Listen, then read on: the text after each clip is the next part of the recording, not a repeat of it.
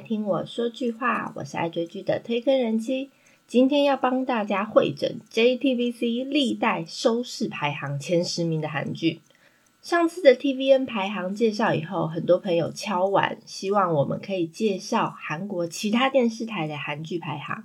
我听见你们的呼唤啦！这几年韩国 JTBC 推出很多口碑好剧，像上个礼拜播完的《怪物》。还有我之前我心中悬疑片排行榜前几名的《迷雾》（Misty），还有超可爱的浪漫喜剧《大力女子都奉顺》等等，它的收视和评价都还不错。前几年韩国媒体还评选二零一九年最优质电视剧，JTBC 的《天空之城》耀眼浪漫的体质承包了前三名，让 JTBC 荣获。信任而观看的电视台美誉，韩国电视台收视率计算方式已经在上次 TVN 排行的时候介绍过了。有兴趣的朋友可以再去听一听。JTBC 是中央东洋放送株式会社的简称，它从二零一一年十二月一号开播，综合编成频道四台之一。哪四台呢？有每日广播网、JTBC、Channel A。TV 朝鲜等四台，它的前身在一九八零年遭韩国全斗焕政府以言论统废和为理由而强行停播广播电视台之一的东洋广播公司，后来因为二零零八年韩国广播相关法令增修，所以可以复播了。JTBC 的口号就是为您的世界增添色彩。那他们提供个性的节目，还有用文化带给大家快乐和感动。不过，JTBC 比较出名的其实是他们的新闻部，他们是以勇于爆料为闻名的。尤其是他们当家的新闻主播孙时熙主持的 TBC 新闻室为首。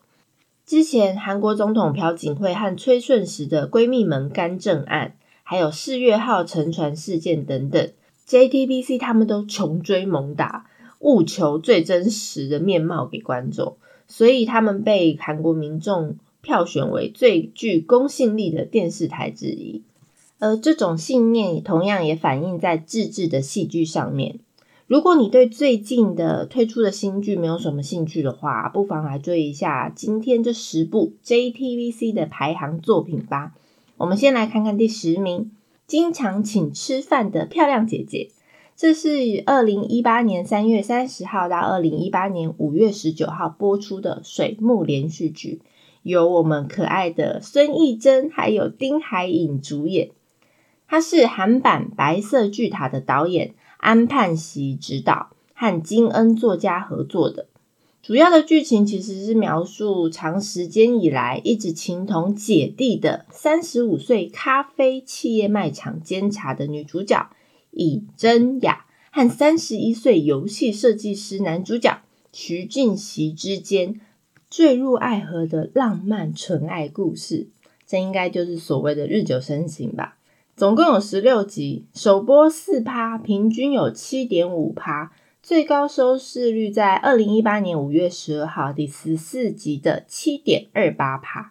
那经常请吃饭的漂亮姐姐，其实看起来是平淡无奇，而且差异只有四岁的姐弟恋故事，为什么会在播出以后大大受到回响呢？是因为丁海寅太帅了吗？嗯，当然不是了。这部从片名、卡斯、导演到拍摄手法，还有配乐。没有一个不是话题的，也让这出戏的收视率节节攀升。那剧中有谈到职场劳工啊、性骚扰的问题，它融合了一些社会写实的剧情，反映目前韩国社会现实的状态，而且加上演员细腻动人的演技，让整部戏虽然讨论社会的问题，但也不会太过沉重。我最记得其中大家最喜欢的一个场面，就是男女主角在吃完饭以后散步在巷子里面。男主角俊熙不安分的小手说，很想搂住真雅的肩膀，但又羞涩的把手手缩回来了。这时候背景音乐响起，浪漫又好听，也带有韵味的西洋老歌。哦，so sweet。经常请吃饭的姐姐，她原创的呃原始的创意呢，是来自于编剧。他有在看宋慧乔接受媒体专访的时候，他被问到他和宋仲基之间的关系的时候，宋慧乔就轻描淡写的笑说：“对他来说，嗯，我应该只是个经常请吃饭的姐姐吧。”没想到最后宋慧乔跟宋仲基两个修成正果，结为夫妻。所以这个让编剧金恩呢，由此发展出一个姐弟恋的故事，太酷了吧！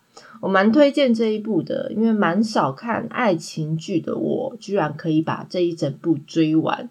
当然，主要原因我觉得就是丁海寅很帅，而且我也特别喜欢孙艺珍。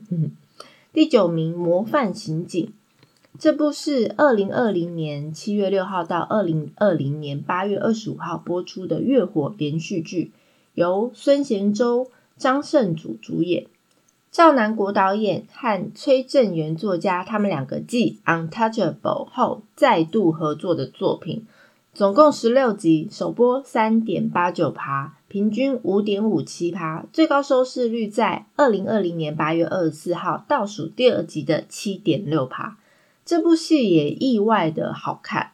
那它的剧情故事是围绕在一桩二零一五年韩国女大生被害命案，那讲述。杀害女大生的一个凶手，在犯罪不久以后，被韩国西部署重案二组的刑警，也就是本剧的主角之一江道昌抓到了。那这名杀害女大生的凶手，也经历韩国法庭数年的审理诉讼之后，判刑判以他死刑。但是就在韩国法务部即将要执行死刑的前一刻。这名死刑犯的女儿被不明人士给绑架了，而且生死未明。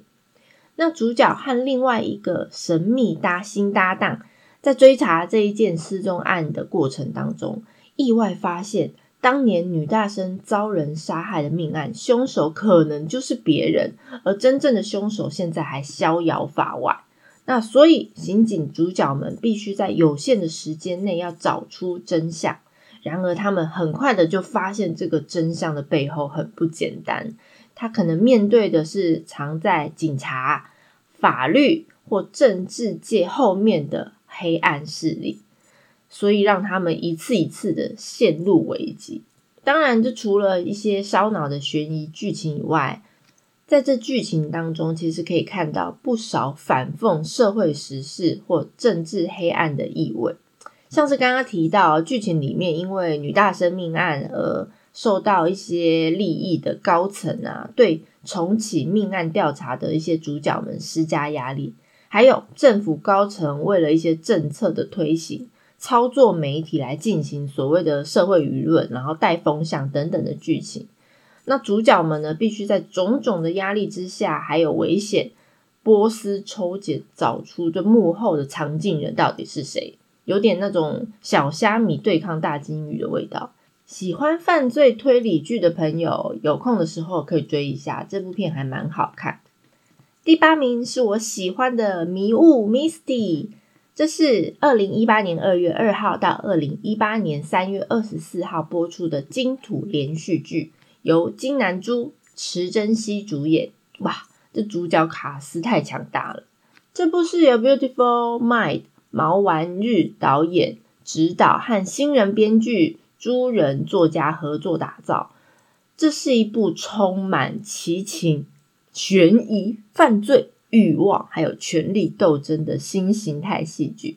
它的正片十六集加一集特辑，首播三点四七趴，平均六点三三趴，最高的收视率在二零一八年三月二十四号大结局的时候高达八点四五趴。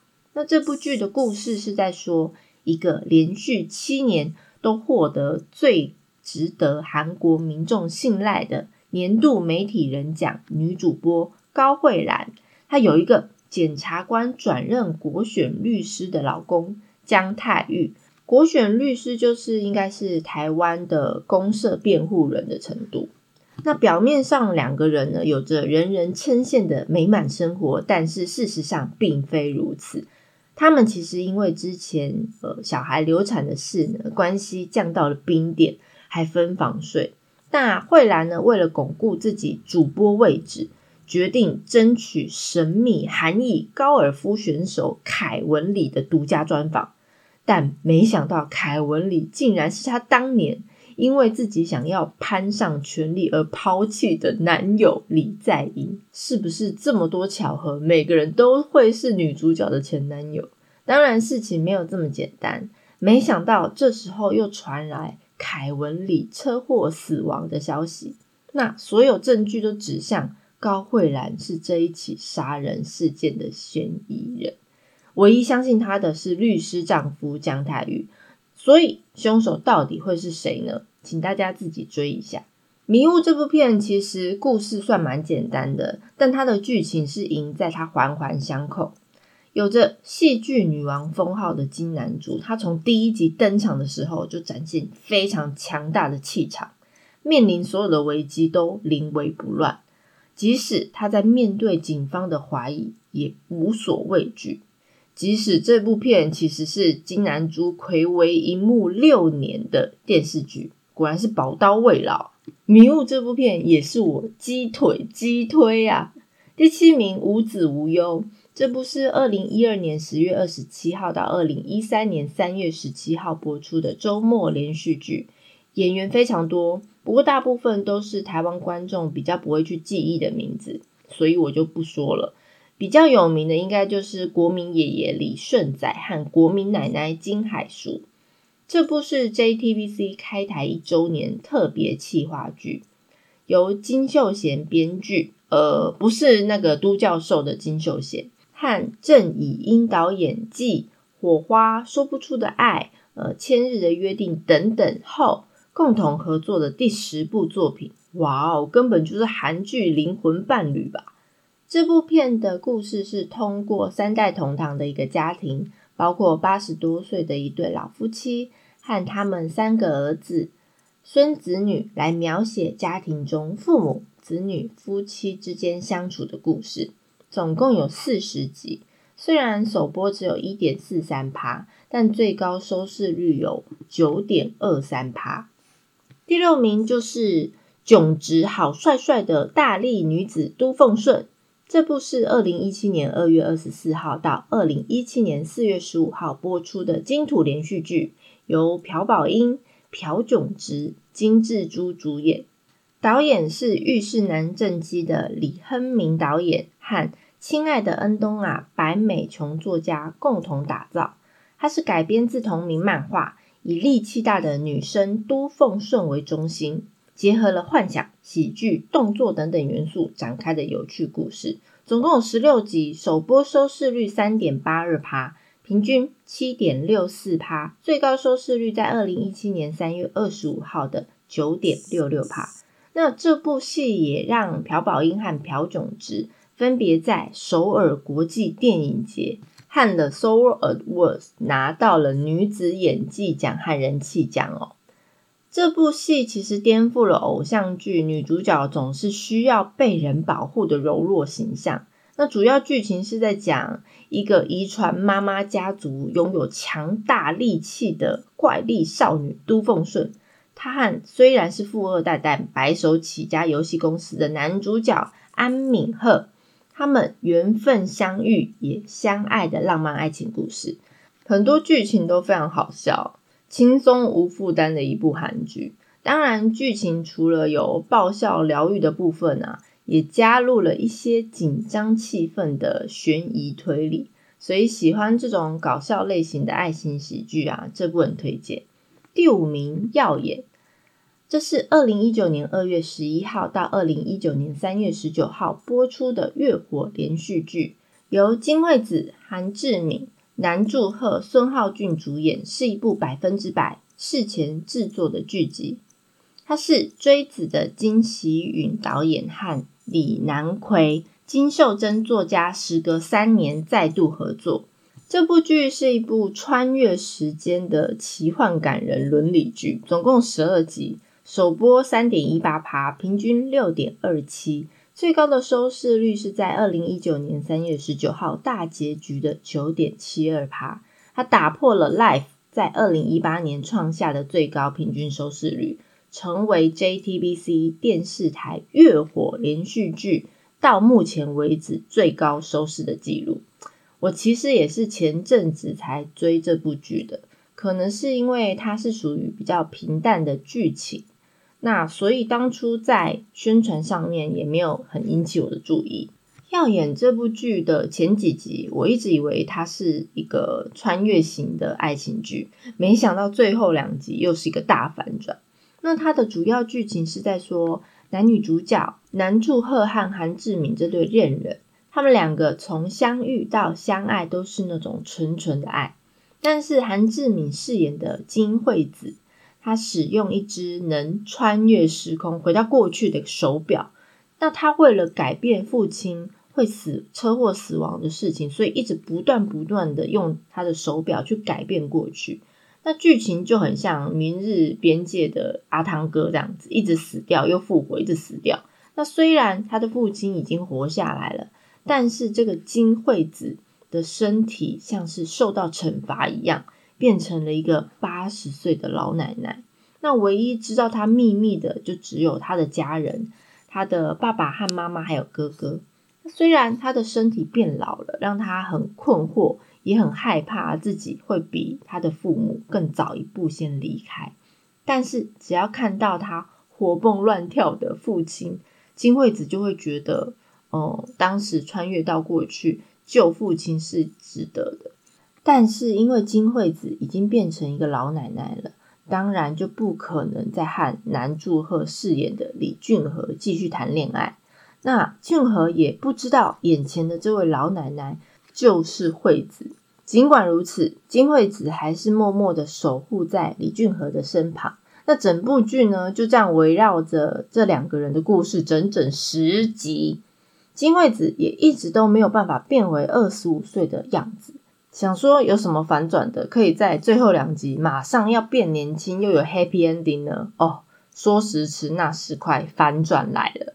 因为一起谋杀案和救援行动，很突然的，年老的金惠子她从梦中苏醒了啊！原来她是得了阿兹海默症，就是老年痴呆的意思。所以在这之前的故事全部都是她幻想出来的。天哪！大家听到我说这个，一定会觉得这剧情也太瞎了吧？不过呢，中间有很多以为是惠子想象出来的故事，但和现实有很大的关联，所以一定要看到最后才会知道。这部剧最大的看点，绝对就是韩国最会演戏的奶奶级演员金惠子。嗯，金惠子，这到底是戏里主角的名字呢，还是演员的名字呢？她就是女主角的名字，也是演员的名字哦。金惠子演过非常多电视电影，也获得无数的演技大赏。那她也因为要演这部片，获得了第五十五届百想艺术大赏电视部门的大赏哦。她在领奖致辞的时候，讲出一段呃剧中最后的知名台词，让现场很多演员啊，像韩志敏、金惠秀等等的女演员都流下了眼泪。所以可见这部剧的后坐力很强。第四名有品味的他，这部是二零一七年六月十六号到二零一七年八月十九号播出的金土连续剧，金喜善、金宣儿双女主角主演，金允哲导演和大力女子都奉顺的白美琼作家携手合作，也是百分之百事前拍摄制作的一部戏。总共二十集，首播二点零四趴，平均六点四九趴，最高收视率在二零一七年八月十九号大结局的十二点零六趴。那它的剧情是在讲金喜善饰演的于雅珍，她嫁入豪门，过着人人称羡的贵妇生活；而在金宣儿饰演的看护叫朴福子，她来到家中照顾雅珍的公公之后。带给这个看似幸福的家庭一场无法想象的风暴。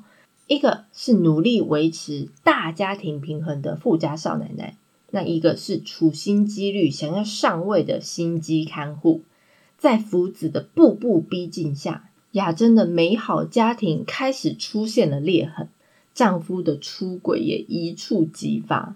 听到这个，大家都会以为这就是一个女人何苦为难女人的狗血韩剧吗？嗯，没有这么简单，这么轻易让你们猜到还得了？金宣儿从第一集开场就被谋杀了，超展开的剧情就是以这种倒数手法，把整个故事带入嫌疑推理的世界。哦吼！原来这部剧是披着男人坏坏外遇剧的皮，却是谁是凶手悬疑剧的骨啊！这部剧也是金宣儿和金允哲导演他们继《我叫金三顺》时隔十一年的再度合作，哇，非常值得推荐。对于爱看这类猜猜凶手到底是谁的悬疑推理剧，朋友们追起来！第三名就是。带起栗子头风潮的《梨泰院 Class》，二零二零年一月三十一号到二零二零年三月二十一号播出的金土连续剧，Netflix 也是全球同步上线，由朴叙俊、金多美、全娜拉主演。它是由云画的月光金城允导演和漫画原著赵光真作家合力打造。这部剧改编自同名漫画。故事是在讲男主角的父亲因为一场意外中去世了，在不合理的世界里面，男主角在首尔梨泰院里开设一家小酒馆，还要向害死他父亲的人报仇的故事，非常的热血。但我个人觉得它算是烂尾啦，但中间的剧情真的很好看，总共有十六集，首播四点九八趴。平均在十一点八三趴，最高收视率在二零二零年三月二十一号大结局的十六点五四趴。虾米最后的结局让我很无言呢？好吧，这都是我个人的意见啊。梨泰院 Class 开播的那一阵子真的是红翻了，像我刚刚提到男主角朴叙俊在剧里面的造型，栗子头。那时候可真的是非常多男生直接拿着照片给发型师指定说要剪那个头。当然，另外一个原因啦，《梨泰院 Class》原著漫画在网络上非常的夯，它翻拍前在韩国就累积了两亿两千万的浏览次数，加上它的选角非常的亮眼，男女主角根本就是跟漫画一模一样。她的人物刻画非常鲜明，也是吸睛的要素。女主角金多美的外形虽然并不是偶像剧那种典型的傻白甜，但是她非常有特色的形象，就是逆势操作的秘密武器。当然，女二全娜拉也是整部剧里的颜值担当，反正她本身也是女团出身的门面。还有在过去几部戏都走暖男路线的安普贤。他这次以张根源这一个角色坏出一个新高度，不过也吸了很多粉。《梨泰院 Class》真的是一部非常热血励志的一部片，看完真的会让我充满能量 （energy power），加上它 OST 的配乐，听完就觉得整个人非常有精神，很热血。我觉得这部片其实撇掉，我觉得它是烂尾以外，它中间真的真的很好看。第二名。天空之城，它是二零一八年十一月二十三号到二零一九年二月一号播出的金土连续剧，由连金雅、李泰兰、尹世雅等人主演。这部片的男女主角也是一整群，它是由《魔女宝剑》的赵贤卓导演和《新娘面具》的柳贤美作家合作。这部片的剧情主要是在探讨。韩国社会病态的名门教育，父母如何以爱之名用成绩将孩子们逼到绝境？首播虽然只有一点七趴，但是最后一集全国的收视率狂飙数十倍到二十三点七趴，那反映了社会普遍对这一股教育热的不满。平均收视是十二点五趴，正片二十集加一集特辑。那《天空之城》在爆红以后，韩国上流社会的教育问题也慢慢的浮上台面。这部片主要的剧情是在讲一群自私的怪物父母亲互相斗争、互相比较，那只为了让自己的孩子考上首尔大。而剧里面韩国变态家长崇尚的一些升学招式，听说现实也真的存在，所以也引起韩国民众的一些共鸣。这部片火红的程度，就连防弹少年团的成员金南剧也是剧迷之一。他曾在网络上留言说，这部片好看到到疯掉，连少女时代的泰妍都在直播里面都说他有在追这部剧。所以，如果不排斥这个剧情的朋友，也可以追一下。虽然我觉得看完其实还蛮沉重的。最后，我们的第一名就是只要出轨一次，就绝对还有下一次之千万不要原谅渣男的夫妻的世界。这部是二零二零年三月二十七号到二零二零年五月十六号播出的周末连续剧，金喜爱、朴海俊主演。这部剧是改编英国 BBC One 的电视剧《佛斯特医生》，它是由 Misty 迷雾的毛丸日导演和浴室男正姬的朱贤作家合作，正片十六集加两集特辑。主要的剧情是金喜爱饰演一位高山市家庭爱心医院副院长，他的名字叫池善宇，他拥有帅气的导演老公李泰武和懂事的儿子。那家庭看起来十分的美满。李泰武是一个无名的导演，他在善宇的帮助之下经营了一家快要倒闭的小型娱乐公司。那善宇在种种可疑的迹象下，怀疑自己的老公出轨了。终于，他在某一天，在老公的后车厢发现了另外一部手机，桌面是别的女人。啊，天哪！一对原本深信爱情的夫妻，因为背叛而打破了信任，并且陷入了复仇的漩涡，想要用尽全身的力气让对方窒息。嗯，很好，首播收视六点二六，刷新了 JTBC 电视台剧集最高首播收视率。后面也因为转折不断的剧情大受欢迎。它的关注度和收视率成正比的直线攀升。首先，第二第十二集创下最高平均收视率到二十四点三三，刷新了《天空之城》在二零一九年创下的纪录。